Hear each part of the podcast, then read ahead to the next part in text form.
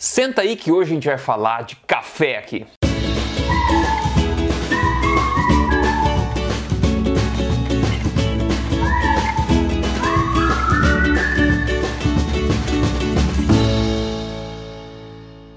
Para começar esse vídeo, deixa eu já falar aqui que eu adoro café. Olha só, eu tenho até essa linda caneca que eu comprei na África do Sul, que eu acho muito bacana, com elefante aqui, coisa magnífica. Eu tenho uma máquina, inclusive, de expresso que eu comprei aqui, máquina linda, que eu adoro. Então, eu quero deixar isso claro, que eu adoro café. Agora, assim como todo mundo que dissemina informação sobre saúde por aí deveria fazer, eu vou colocar a minha paixão pessoal por café de lado, para a gente poder avaliar aqui a evidência científica e saber se o café é saudável ou não. Afinal, ciência não depende de opinião, não é verdade? Afinal, não deveria pelo menos depender de opinião. E vou além para dizer que ciência existe justamente para nos proteger da nossa própria opinião. Fato é fato. No mais, isso aí, tudo bem com você? Eu sou o Rodrigo Polê, sou fundador do emagrecerdevezes.com e também da Tribo Forte. E eu tô aqui semanalmente para te contar na lata as verdades sobre saúde, emagrecimento e estilo de vida saudável para te ajudar a viver a melhor vida que você pode viver e na sua melhor forma. E o assunto, obviamente, de hoje é café. Agora, para começar, por que a gente não fala quando que o café pode ser problemático. E a primeira coisa que eu quero fazer aqui é uma coisa que raramente eu vejo as pessoas fazer, as pessoas que falam sobre café, né? Que é separar o joio do trigo, ou melhor, separar café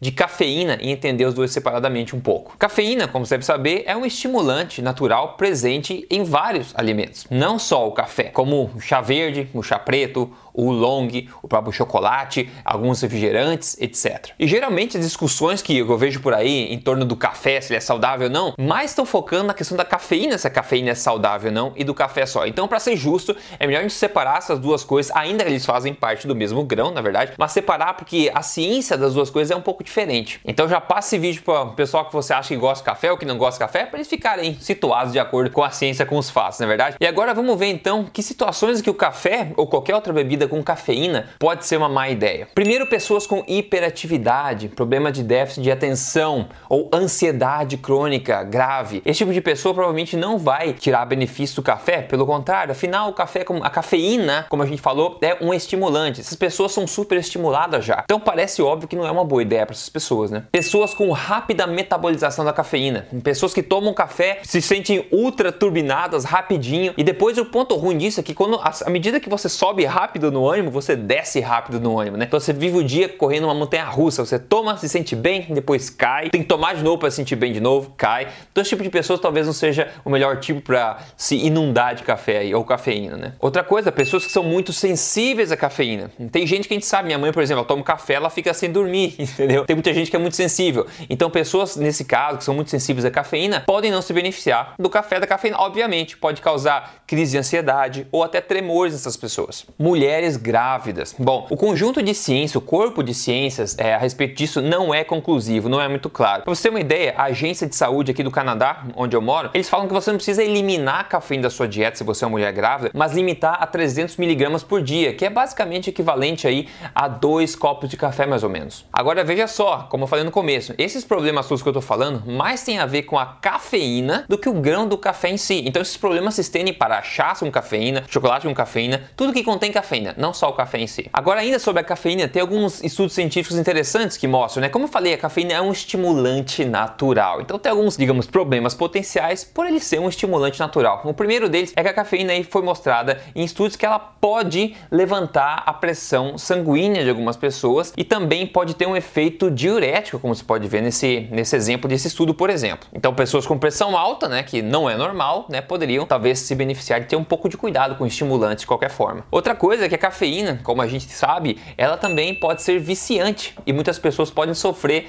é, abstinência, né, ao, ao cortar o consumo de cafeína. Para você fazer um teste, é só você parar de tomar café por uns dois dias e ver se você sente dor de cabeça nesse período. Se você sente, você tá com sintomas de abstinência, de dependência, talvez a quantidade que você toma é demais para o seu corpo. Eu sempre gosto de a gente estar tá no domínio do nosso estilo de vida alimentar, né? Nós dominamos os alimentos e não os alimentos não nos dominando, na verdade. A gente quer manter o controle sobre isso. Então não é bom ficar viciado em nada nesse sentido. Agora vamos para os pontos positivos da cafeína aqui. Potenciais pontos positivos. Veja, alguns estudos mostram que sim, a cafeína pode acelerar o seu metabolismo de 3 a 11% até. Hum, interessante, né? Agora, antes de você saltar da cadeira e começar a fazer seu cafezinho novinho, cheirosinho, ah, o cheiro de café é bom demais, né? Ah, verdade. Então, antes de você fazer isso, tenha em mente que eu e muita gente que, que eu respeito não acredito que você precise focar em acelerar o seu metabolismo para emagrecer, tá? Aliás, eu fiz um vídeo aqui no canal sobre como acelerar o seu metabolismo. Dê uma olhadinha lá para você ganhar uma nova perspectiva sobre o assunto. Eu não acredito em acelerar o metabolismo assim como você está pensando para emagrecer, simplesmente porque não vai funcionar, né? Então, eu não acredito que tomar café por esse motivo seja adequado. Olha lá, tem mais evidência científica mostrando que ah, o consumo de cafeína pode melhorar a sua performance física em até 11% em exercício benefícios. Claro, se a gente for pensar, isso não é um milagre, né? A gente está falando de um estimulante natural, que é a cafeína. Então, provavelmente ele vai melhorar a performance física temporariamente. Então, os estudos mostram isso, faz sentido se a gente for pensar. Bom, agora a gente falou bastante sobre a cafeína. Vamos falar um pouquinho sobre o café, o grão, né? Tudo que sobra quando a gente tira a cafeína de fato, né? O café é uma ótima, ótima fonte de antioxidantes na sua dieta alimentar. Para você ter uma ideia aí, o café é muito rico em vitaminas do conjunto B, do complexo B, como vitamina B2, B5, B1, B3, folato, B B9, tem manganês, tem potássio, tem magnésio, tem fósforo, tem bastante nutrientes, digamos assim, no café, no café no grão em si. Outra coisa, estudos mostram que pessoas que tomam café vivem mais. Olha só, como por exemplo esse estudo aqui, publicado no New England Journal of Medicine, que é um estudo enorme, feito com mais de 40 mil pessoas, que seguiu elas por 12 anos e viu que as pessoas que mais bebem café vivem mais. Agora,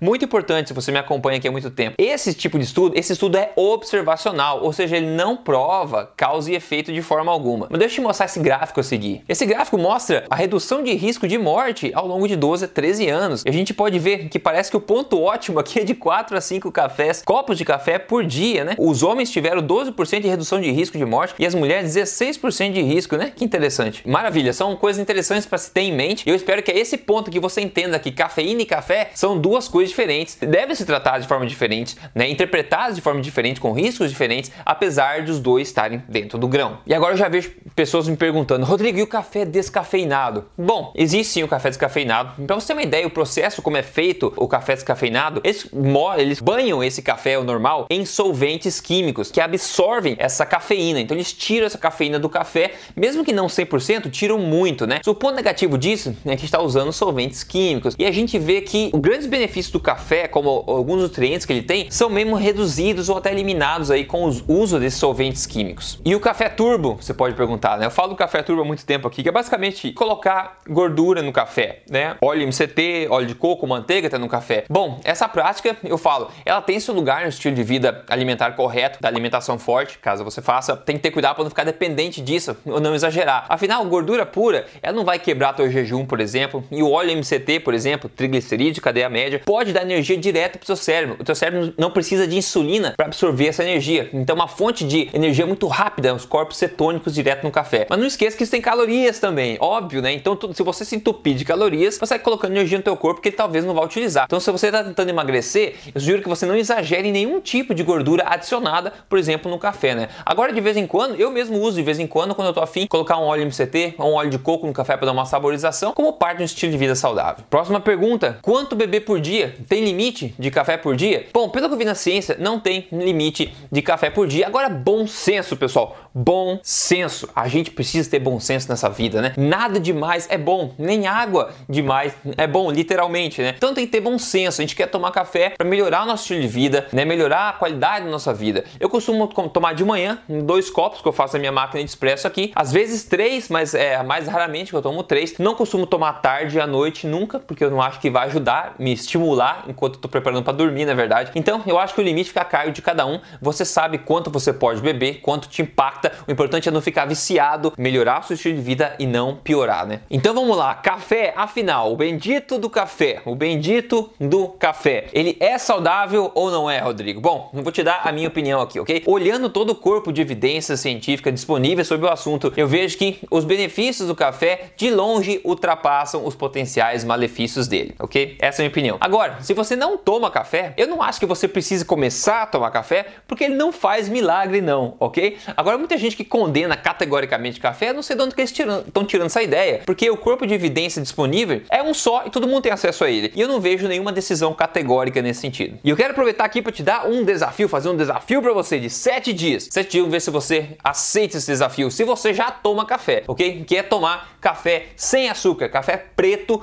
como tem que ser sem açúcar por 7 dias. E eu te digo, eu tomava com açúcar bem lá no passado. Hoje eu não consigo colocar café na boca se tiver açúcar. Só que eu preciso um período de adaptação. E eu te, te prometo, nesses 7 dias, se você tomar todos os seus cafés sem açúcar, passar pelos primeiros dias, que é bem amargo, e começar a apreciar o verdadeiro gosto do café, você não vai mais voltar atrás e você não precisa de açúcar no seu café. Né? E o açúcar vai fazer você colocar seu corpo em estado de armazenamento de gordura, não é o que você quer. Você quer aproveitar o café como ele tem que ser. Então fica um desafio para você, se você quiser seguir, e depois você me contem nas redes sociais que, que você, que tipo de resultado você conseguiu com esse desafio. No mais, uma última mensagem, se você tem como prioridade emagrecer, se você quer emagrecer, não está na sua melhor forma ainda, você quer atingir a sua melhor forma, emagrecer de vez, para sempre, viver a melhor vida que você pode viver, na melhor forma possível. Eu tenho um programa de emagrecimento campeão aí, com milhares de pessoas já seguindo, com sucesso incrível, que é o Código Emagrecer de Vez. Então estendo meu convite para você ver mais sobre esse programa, ver com seus próprios olhos o que ele pode fazer para você de forma correta, baseado em evidência. Entra aí em Código Emagrecer emagrecerdevez.com.br vai te ajudar bastante, eu tenho certeza, ok? Maravilha! Compartilhe esse vídeo com a galera. Estamos falando sobre café aqui, trazendo evidência para você e a conclusão para mim, pessoal, é o seguinte: café é bom demais, eu adoro, vou continuar bebendo, não tenho medo nenhum, eu tenho a minha certeza pessoal que é uma coisa que só vai me ajudar, ok? Maravilha, pessoal! Um grande abraço a você, a gente se fala no próximo vídeo. Até lá!